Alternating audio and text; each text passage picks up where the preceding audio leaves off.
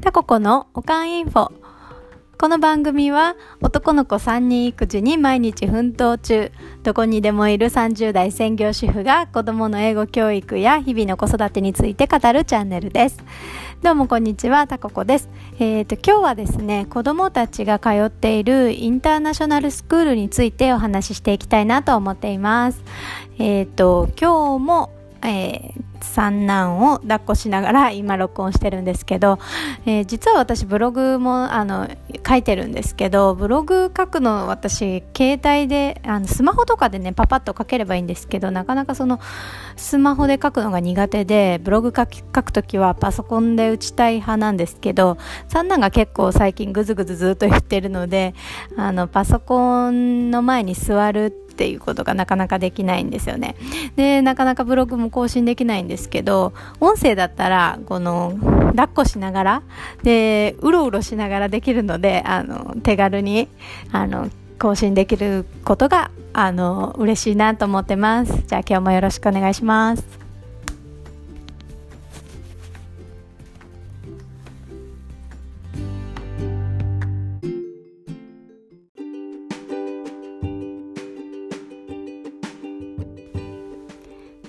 じゃあえっ、ー、と今からはあうちの長男長男年長の長男と年年少の次男が通っているインターナショナルプリスクールについてお話ししていきたいと思います。えっと、今からお話しする内容っていうのが、このタココ、このごく普通の30代専業主婦が、えっと、勝手に話す内容です。え私自身は、あの、英語教育者の資格とかもない持ってないですしもちろん保育士でもないですし、えーと、そういう英語の保育とか教育に関するあの専門家ではないのであの普通の、えーと、主婦の個人的な意見として聞いていただければなと思います。うんえっ、ー、と、インターナショナルスクールって言ってもいろんな学校があるんですけど、んと大きく分けてあの2つに分かれるんじゃないかなと思ってます。でまず1つがうんと海外あ外国人の、えーと、お父さんお母さんがお仕事で日本に来られてて、えーと、そのお仕事で日本に来られているお父さんお母さんのお子さんが通うよう主に通っている学校が、えーと、インターナショナルスクールって呼ばれてるんですけどうんと幼稚園からだいたい中学校とか高校とかぐらいまであって、えー、と結構大きい規模の学校になってます。でそういうところのが一つ。とあともう一つが、えっと、主に日本人のお父さんお母さんのお子さんとかあとどちらかの、うん、お父さんかお母さんが日本人の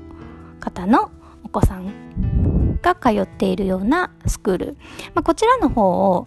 結構一般的には、まあ、プリスクールなんて言ったりするんですね。え、まあ、英語の保育園みたいな感じでプリスクールって呼ばれることが多いです。なので、あの、2つ、大きく2つに分けて、まあ、えっ、ー、と、駐在員の方のお子さんが通われるようなインターナショナルスクールとあと日本人の子がの日本人の方のお子さんが通われる、えっと、プリスクール。この2種類が、まあ、大きく分けてあるんじゃ、ある、あるんですね。で、えっと、うちの子が通っているのが、まあ、えっと、プリスクールの方で、まあ、日本人の子が結構多いっていうような、うんと、スクールになります。で、この、あの、インターナショナルスクールとか、インターナショナルプリプリスクールもそうなんですけど、え、ー、といろんな学校があってうんとなんだろう例えば、えーと、英語の読み書きとかあの結構お勉強を重視してやってますっていうような絵もありますしうん逆にあのそういう座学とかはあまりなくってえっ、ー、とあまあのびのび系みたいな感じのうん絵もありますねうんありますでえっ、ー、と、そうですね。うちが言ってるのは、まあ、どっちかというと、のびのび系の、のびのび系。あんまりその、読み書きとかを重要視してない。うん、多分してないと思います。私の印象では。してない部類の方の学校かなと思います。えっ、ー、と、プリスクールにもいろんなスクールがあって、てあのすごいあの読み書きを重視してるところもあるんですね。であと日本人のお子さんがあ大半というか多いので、うんと、日本語の、うん、読み書きとかも教えているスクールもあります。あのもちろんそのインターナショナルスクールもプリスクールもあの日中の保育っていうか授業は全部英語で行われますしあの先生からあの子供に話される言葉も全部英語です指導とかも指示とかも全部英語で行われていますし園によっては、えーと、子供同士の会話も、えーと日本語禁止って言ってるようなところも結構多いんじゃないかなと思います。えー、そんな中で、まあ、あの日々の生活っていうかその園内での生活は日本あの英語で行われるんですけどあのプリスクールっていういうところが、まあ、日本人の子が多いっていうことでその卒業後ですねプリスクール卒業後にあの日本の公立の学校とか日本の私立の学校普通の日本の学校に行く子が多いのでうんと日本語の、うん、読み書きとかも結構うん、しっかり教えているところも多いなっていうような感じですね。うん、そんな感じのスクールがあります。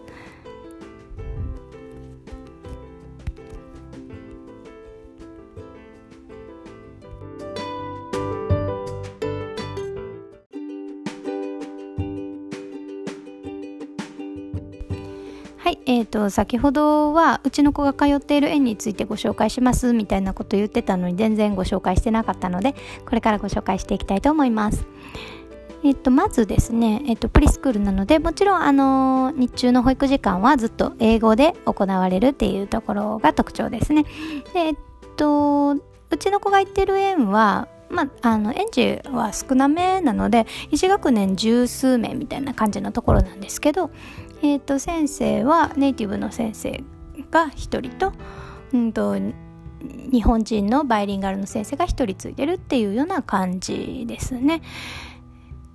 でえっ、と園内では全て英語で授業あの保育を行うっていう感じですね。で朝行ってまず、えーと普通一緒ですよね。多分あの日本の園うちの子は日本の園も行ってるんですけど多分やってる内容そんなに あの大きく変わらないんじゃないかなと思います。朝行ってあのカバンの中身あのタオルかけたりとか準備してうんまあみんなが揃うまでちょっと自由に遊んででその後みんなが揃ったらサークルタイムって言って、まあ、出席を取るみたいな、まあ、みんなで園になって、えっ、ー、と今日は何月何日ですとかそういうのを英語で確認したりとかあの今日のお天気とか今日の係を決めたりとかそんなことをやってますねでそんなことをやった後にショーアンテールっていうあの時間があってあの自分あ毎月あのテーマが決まっててそのテーマに沿ったものを自分であの家から持ってきてそれをみんなの前であの見せながら説明する、まあ、発表するみたいな感じの時間があります。えっとなんだろう、うん、なんか短いスピスピーチまで言わないですけど、まあ、あの、自分が持ってきたものについてお話をみんなに聞いてもらうっていうような時間があります。うん。で、あと、その次はだいたいお外行ってるのかな？お外で遊んでますね。あの、さっきも言ったんですけど、うちの子が行ってる園は結構のびのび系の園なんで、あの、外で遊ぶ時間も結構多いですね。えっと、私はあの今までいろんなあのプリスクールをあの見学してきたんですけど結構あの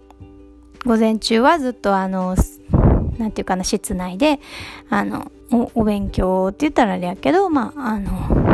過ごすっていうような絵も多かったですね。でえっとそうやってうちの園ではお外に行って遊んだ後にえっと昼食？ランチの時間ですねでランチ食べてでまあちょっと遊んであの自由に室内であのおもちゃとか使って遊んだ後にうんと制作やってるのかな？制作やってますね。これもあの日本の幼稚園とかでやってるのと同じであの塗り塗り絵っていうか絵を描いたりとかあとなんかまあ、例えば、えっ、ー、と、敬老の日とかがあるんだったらおじいちゃんおばあちゃんへのプレゼントを作ったりとかあの発表会があるんやったらそれのあのなんか準備物作ったりとかなんかそんなようなことをやってます。でその後は結構あの小さい子、まあ、3歳以下の子はお昼寝お昼寝をしてますね。お昼寝してで大きい子たちは、えっと、小さい子が寝てる間はあのスタディタイムって言ってちょっとお勉強の時間があってその時になんかワークブックをしたりしてますね。ネイティブの先生があの教えてくれるんですけどえっ、ー、と大体えっとうちの子が今やってるのはなんかフォニックスブック。あのフォニックスって言って英語のあの文字の並びであの読み方を学んでいくっていうようなうんと方法があるんですけどそれをやってますね。そういうワークブックをやったりしてます。でその後はえっ、ー、と何してるのかな？まああのまたお外行ったりする時もあるしあとはうんそうですね。いろいろやってますね。まあそんな感じですね。そこのあの制作の時間がえっとクッキングになったりとかうんクッキングする日もあるしあと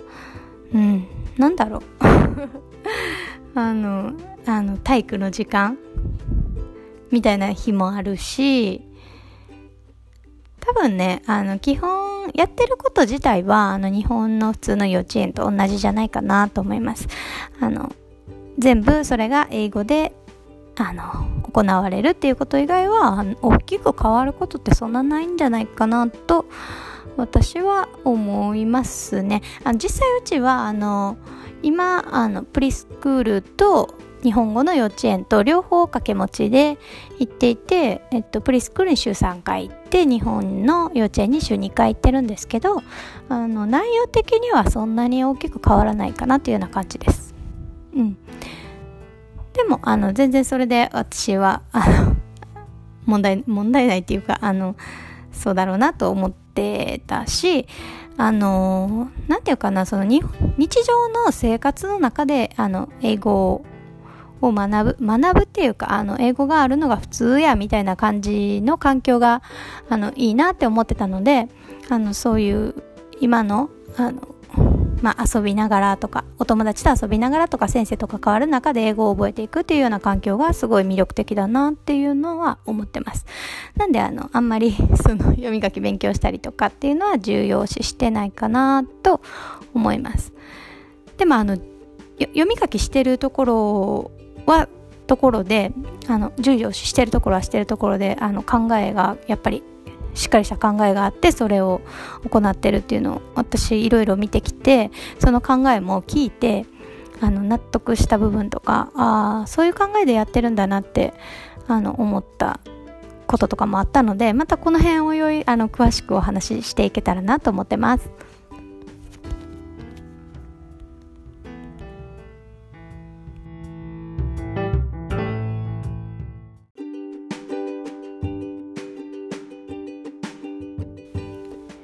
タココのおかんインフォ。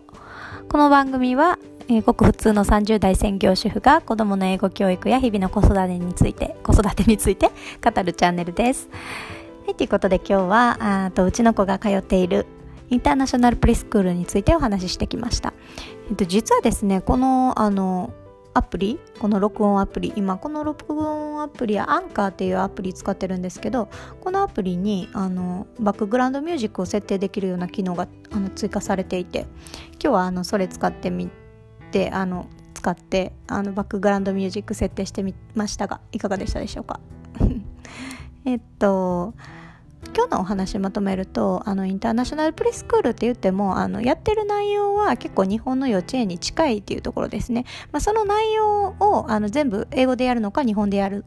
日本語でやるのかっていうような違いかなっていうふうに私は思ってますね、まあ、私の子供が通っているプリスクールはあの日本人の子があのほとんどなんですけど、まあ、その中でもあの英語ネイティブのお友達もいるので、まあ、そういうことをあの一緒にお話ししながらあのお話ししながらというか、まあ、一緒に遊ぶ中であの、ま、英語学んでくるっていうのも結構あの大きいかなと思ってるんですよね。であの実際あの1年今まあ1年半ぐらいかな？1年半ぐらい通ってきて